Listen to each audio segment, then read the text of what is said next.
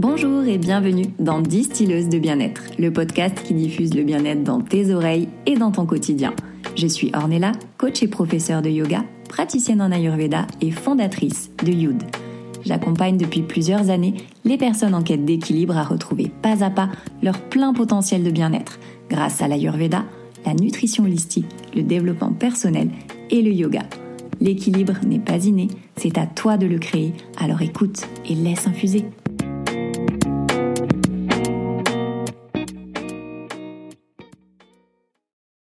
Depuis plus d'un mois, c'est le printemps. Les oiseaux chantent, la nature s'éveille et se part de jolies couleurs. Notre corps qui vit au rythme de la nature est influencé par le cycle des saisons. L'énergie du printemps va réveiller avec douceur le corps et l'esprit et notre énergie va augmenter progressivement. Cette saison qui fait la jonction entre l'hiver et l'été est reliée au dosha kapha dont les éléments sont l'eau et la terre. Kapha, c'est le gardien de notre vitalité. Il forme les organes, les tissus, les fluides corporels et il va contribuer à la stabilité et au bon fonctionnement de notre système immunitaire. Il symbolise aussi l'ancrage et comme l'élémentaire, ce dosha nous apporte force, résilience et douceur. Kapha, c'est aussi le symbole de la générosité, de la sécurité et de l'abondance quand il est en équilibre. Mais quand Kapha est déséquilibré, le corps et l'esprit peuvent être perturbés. Nous avons tous les trois doshas en chacun de nous, avec des proportions différentes, mais rassure-toi, si ta constitution est ta dominante kapha, ça ne veut pas forcément dire que tu es en déséquilibre. Tu y seras juste un peu plus sensible. À vrai dire, à cette période de l'année, la plupart d'entre nous va ressentir une augmentation du dosha kapha, de façon plus ou moins prononcée et c'est normal. Et oui, en hiver, on retrouve la générosité de kapha surtout dans l'assiette avec des plats généralement plus lourds, plus gras, plus doux que d'ordinaire. Et c'est ce qui va augmenter la quantité de kapha en chacun de nous, peu importe notre dosha. Ce déséquilibre peut aussi se produire à d'autres moments de l'année, surtout si ton mode de vie change, que tu n'as plus d'activité et que ton régime alimentaire va posséder les qualités de kapha. Et comme tout ce qui se passe à l'extérieur a une incidence sur ce qui se passe à l'intérieur, les changements de temps et les variations de température vont aussi avoir un impact direct sur cette augmentation de kapha chez chacun d'entre nous. Le temps se réchauffe mais reste encore très frais et très humide.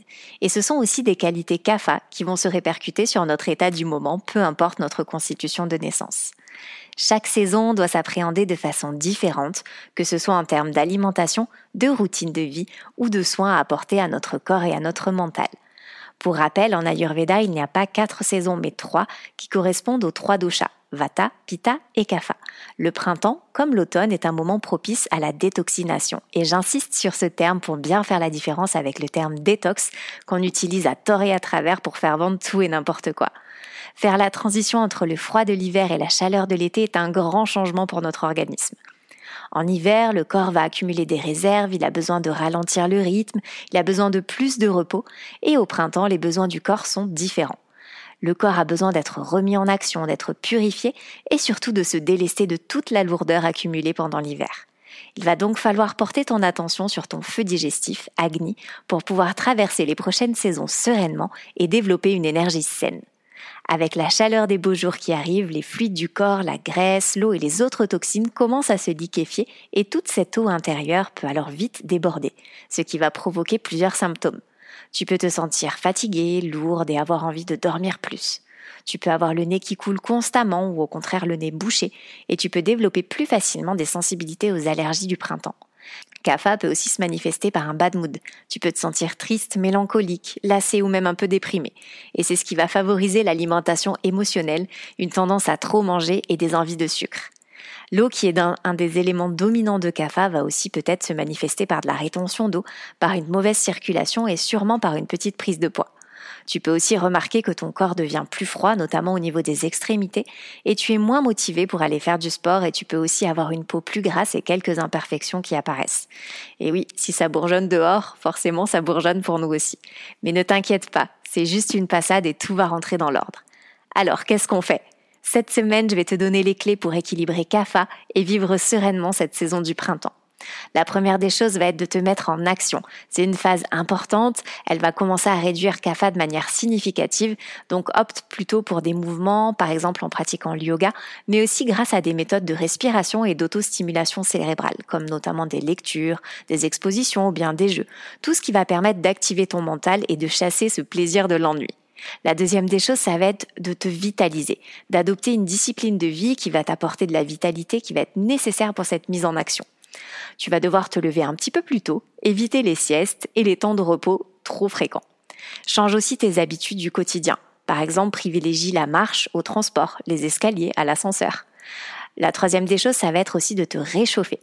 On est plus sensible au froid, surtout au froid humide, alors privilégie donc la chaleur plutôt sèche, d'un sauna par exemple, ou d'un radiateur, ou alors d'une cheminée, plutôt que des douches ou des bains chauds qui vont être source de chaleur humide. La quatrième des choses, ça va être d'augmenter ton énergie. Une fois le corps activé, tu dois lui fournir de l'énergie pour maintenir ce niveau d'action. Et tout ça, ça passe par une alimentation adaptée. On évite les plats trop nutritifs, trop lourds et on va privilégier la nourriture épicée et chaude pour augmenter Agni et la puissance du corps. Et la cinquième des choses, ça va être de te détoxifier. Après avoir boosté ton rythme vital, tu seras enfin prête à nettoyer ton organisme par la combinaison du feu d'une alimentation épicée et de l'air avec des aliments qui évitent la production de mucus et de gras. Le fait d'apporter de l'eau chaude va aussi t'aider à éliminer et à drainer. Donc la première des choses va être au niveau de la purification de drainer les émonctoires, donc toutes les voies d'élimination des déchets, la peau, le foie, les intestins, les poumons, les reins, tout ce qui va permettre de nettoyer le corps et d'éliminer l'excès d'amas, donc ces toxines, qu'elles soient physiques ou bien mentales. Est-ce que tu connais le trifala? C'est un des remèdes les plus utilisés en Ayurveda, j'en ai déjà parlé plusieurs fois sur mon compte Instagram, et il convient vraiment aux trois doshas et c'est une formule idéale pour réduire kapha. Le trifala est particulièrement recommandé si tu es constipé ou que tu as du mal à aller à la selle, si tu es souvent malade ou que tu te sens régulièrement fatigué. C'est le complément alimentaire idéal pour t'aider dans ta perte de poids. C'est un mélange en fait de trois baies originaires d'Inde qu'on appelle Bibitaki, Amalaki et Haritaki. C'est un puissant tonique qui est conçu pour équilibrer les trois doshas, Vata, Pitta et Kapha, présents en chacun de nous. Il est tout à fait adapté à la saison et excellent pour diminuer toutes les toxines du corps en douceur. C'est un mélange parfait qui va favoriser à la fois la bonne digestion et le nettoyage du foie et de l'intestin.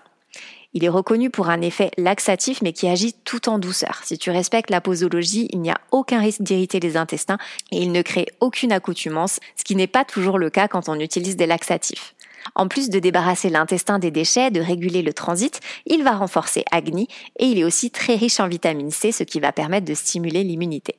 Il a un effet régulateur sur la glycémie et donc va avoir un effet direct sur l'élimination des toxines et des graisses. Le trifala a encore beaucoup d'autres vertus, mais là je te donne déjà les principales et qui sont vraiment adaptées sur cette saison CAFA. On en trouve de plus en plus dans les boutiques d'aliments naturels, mais celui que je te recommande, c'est le Trifala de la marque Ayurvana. C'est mon partenaire depuis plusieurs années et je connais très très bien les produits. Je les conseille régulièrement dans mes accompagnements et aussi pendant mes journées bien-être. Je te promets que tu ne seras pas déçu par la qualité des produits puisque c'est une marque fabriquée en France avec des plantes indiennes de très bonne qualité. Je te mettrai le lien de leur site en description de l'épisode et un code qui te donnera droit à une remise de 10% sur ta première commande. Adopter une routine de saison en se levant de bonne heure de manière régulière et éviter de trop dormir va aussi éviter de favoriser l'inertie de CAFA. Comme je te l'ai dit, il vaut mieux éviter, voire même supprimer la sieste. On va pratiquer une activité sportive même légère, mais de façon régulière et plutôt dans la matinée. Le fait de faire des étirements, de danser, de bouger, ça va être quelque chose de très très important pour stimuler la chaleur du corps et aider à éliminer les excès d'eau. Au niveau du coucher, je te conseille d'aller te coucher plutôt avant 22 heures et plutôt 2 heures après avoir dîné. C'est aussi le moment idéal pour profiter d'un bon massage énergétique, par exemple un abhyanga ou un autre massage qui viendra stimuler les points du corps. On va aussi parler maintenant un petit peu plus en détail de l'alimentation. La nourriture va réconforter CAFA. On doit donc éviter tout ce qui est lourd, comme le beurre, la crème, les desserts riches, les fritures ou les plats trop gras en général on va aussi privilégier le fait de manger vraiment quand on a réellement faim et pas parce que c'est l'heure du repas. Ça, c'est une notion très très importante qui est aussi utile euh, pour tout le reste de l'année, pas seulement pour la saison CAFA, mais c'est vrai qu'on va y porter un peu plus d'attention vu que le dosha CAFA est euh, en déséquilibre ou en tout cas augmente un peu plus. On a plus tendance à avoir l'alimentation émotionnelle qui va apparaître. Donc on essaie de bien euh, ressentir cette sensation de faim et aussi d'être à l'écoute de sa satiété. Un autre conseil primordial euh, à adopter en toute saison, c'est ne pas boire de l'eau glacée qui sort directement du frigo. Ça va venir éteindre Agni et enlever toute sa puissance, surtout si tu as déjà un métabolisme un peu faible ou que ton feu digestif est pas très vif, donc notamment quand tu es justement kapha ou à dominante vata, c'est quelque chose qu'il va falloir vraiment privilégier, maintenir ce feu digestif et donc plutôt boire de l'eau à température ambiante ou alors conserver de l'eau plutôt chaude, donc boire une tasse d'eau chaude par exemple à jeun le matin.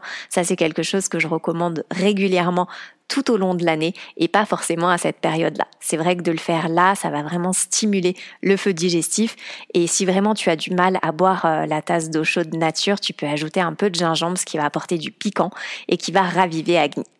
On va aussi privilégier les aliments plutôt secs, plutôt chauds et plutôt cuits. On va par exemple adopter euh, les céréales comme le riz, le quinoa ou l'orge. Tu peux aussi par exemple euh, adopter les porridge, les porridge d'épeautre ou d'avoine sans gluten et plutôt avec du lait végétal. On va favoriser les aliments piquants, amers et astringents, donc comme les légumes à feuilles vertes, les choux de Bruxelles, les brocolis, l'artichaut, les endives par exemple.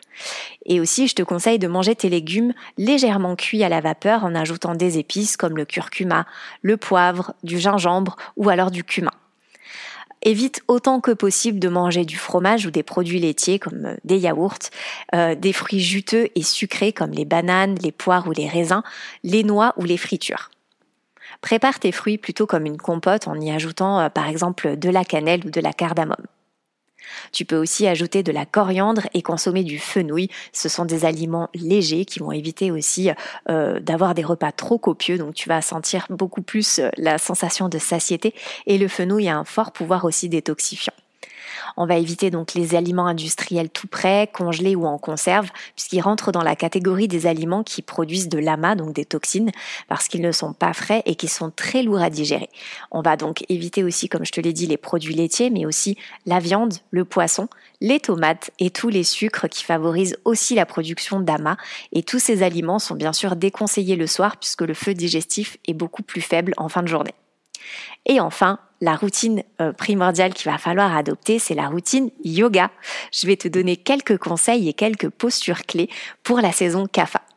Vu que le yoga est indissociable de l'Ayurveda, forcément le printemps va aussi s'inviter sur les tapis. La pratique du yoga en début de printemps, elle est stimulante, revigorante, tout en restant douce. On va chercher à alléger le corps, à le sortir de l'inertie tout en réduisant la fatigue. On va chercher aussi à le réchauffer, à stimuler la digestion et à dégager les poumons. Pour ça, il va falloir augmenter progressivement l'activité physique et pratiquer jusqu'à transpiration. En effet, à cette époque de l'année, on aura plutôt tendance à se laisser aller alors qu'il faudrait faire des exercices plus vigoureux que Kapha ne souhaite pas trop faire au départ. Alors attention, ça ne veut pas dire qu'il faut s'épuiser. La pratique va être calme, centrée sur la respiration et pas amener du surmenage au niveau du cœur. Ça va être plutôt des postures qui réchauffent mais pas euh, qui vont venir euh, vraiment te mettre dans un état euh, de fatigue intense. Pour réduire kapha, en Ayurveda, on conseille de pratiquer des postures qui vont donc dynamiser, réchauffer le corps, stimuler Agni et relancer la digestion et la circulation. On opte pour des postures qui augmentent le rythme cardiaque et on travaille aussi sur la circulation des fluides. On va stimuler les parties où kapha s'est accumulé les poumons, l'estomac, la sphère ORL, notamment la gorge et le nez. Toutes les postures en extension, comme le cobra, le chameau ou l'arc, vont augmenter la circulation sanguine et libérer les poumons et la gorge. La posture de l'arc va favoriser en plus la digestion, tout comme les postures en torsion. La posture de l'arc va aussi favoriser la digestion comme les postures en torsion qu'on adopte beaucoup dans cette pratique CAFA. Les postures debout, comme les guerriers, comme l'arbre ou la chaise, équilibrent kapha en drainant les toxines. Les postures de renforcement en appui sur les mains vont aussi stimuler le métabolisme et le système cardiovasculaire. Les postures inversées, comme Shirshasana, donc la posture sur la tête, la chandelle ou la charrue, vont stimuler la circulation et le retour veineux, puisqu'elles vont irriguer la tête et la réchauffer en même temps. Je vais te donner aussi quelques conseils pour adapter ta pratique en fonction de ton dosha dominant. Si tu as une constitution à dominante kapha, je te conseille plutôt de pratiquer une séance à un rythme normal, d'essayer d'y mettre de l'énergie, mais surtout n'hésite pas à faire plusieurs cycles de salutation au soleil et à maintenir plus longtemps les postures debout.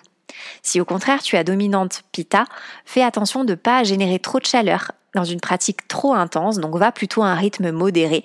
Je sais que tu auras envie de faire bien et beaucoup, mais je te conseille vraiment de rester un petit peu en dessous de tes capacités pour pas aller surchauffer ton organisme. Et pense à bien terminer ta séance avec une posture plutôt rafraîchissante comme Prasarita ou Upavista Konasana par exemple, la posture du papillon. Si tu es à dominante Vata, fais attention à ne pas t'épuiser en faisant trop, surtout dans les postures debout ou dans les extensions. Travaille plus lentement, bien plus lentement que tu voudrais le faire naturellement, justement pour venir canaliser ta nature un petit peu euh, euh, qui s'éparpille avec des excès qui pourraient être provoqués par euh, le surplus de cette séance. Donc viens plutôt canaliser ton excès vata sur le tapis et si tu en ressens le besoin, reste un moment en pince ou en uttanasana, donc en pince debout vers la fin de ta séance pour intérioriser tout ton prana.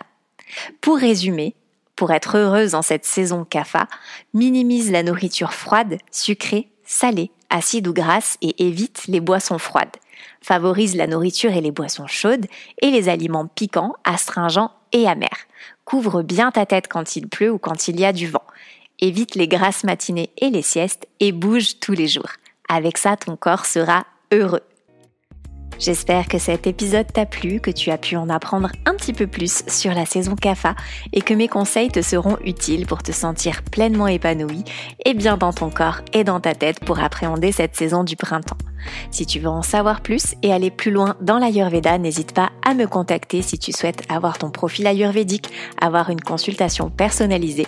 Tu peux aussi me suivre sur les réseaux sociaux ou bien venir suivre un de mes cours. Je distille aussi bien mes connaissances à travers l'écran que dans une salle de yoga J'organise régulièrement des journées feel les journées bien-être basées sur ma méthode Ayurveda Yoga plus Ayurveda, où tu pourras en apprendre plus sur toi, sur l'Ayurveda et sur les routines quotidiennes que tu peux adopter de manière personnalisée. Si ce podcast te plaît, n'hésite pas à me laisser quelques étoiles au passage. Je te donne rendez-vous la semaine prochaine avec un nouvel épisode. En attendant, prends bien soin de toi et je te dis à très vite sur Distilleuse de bien-être.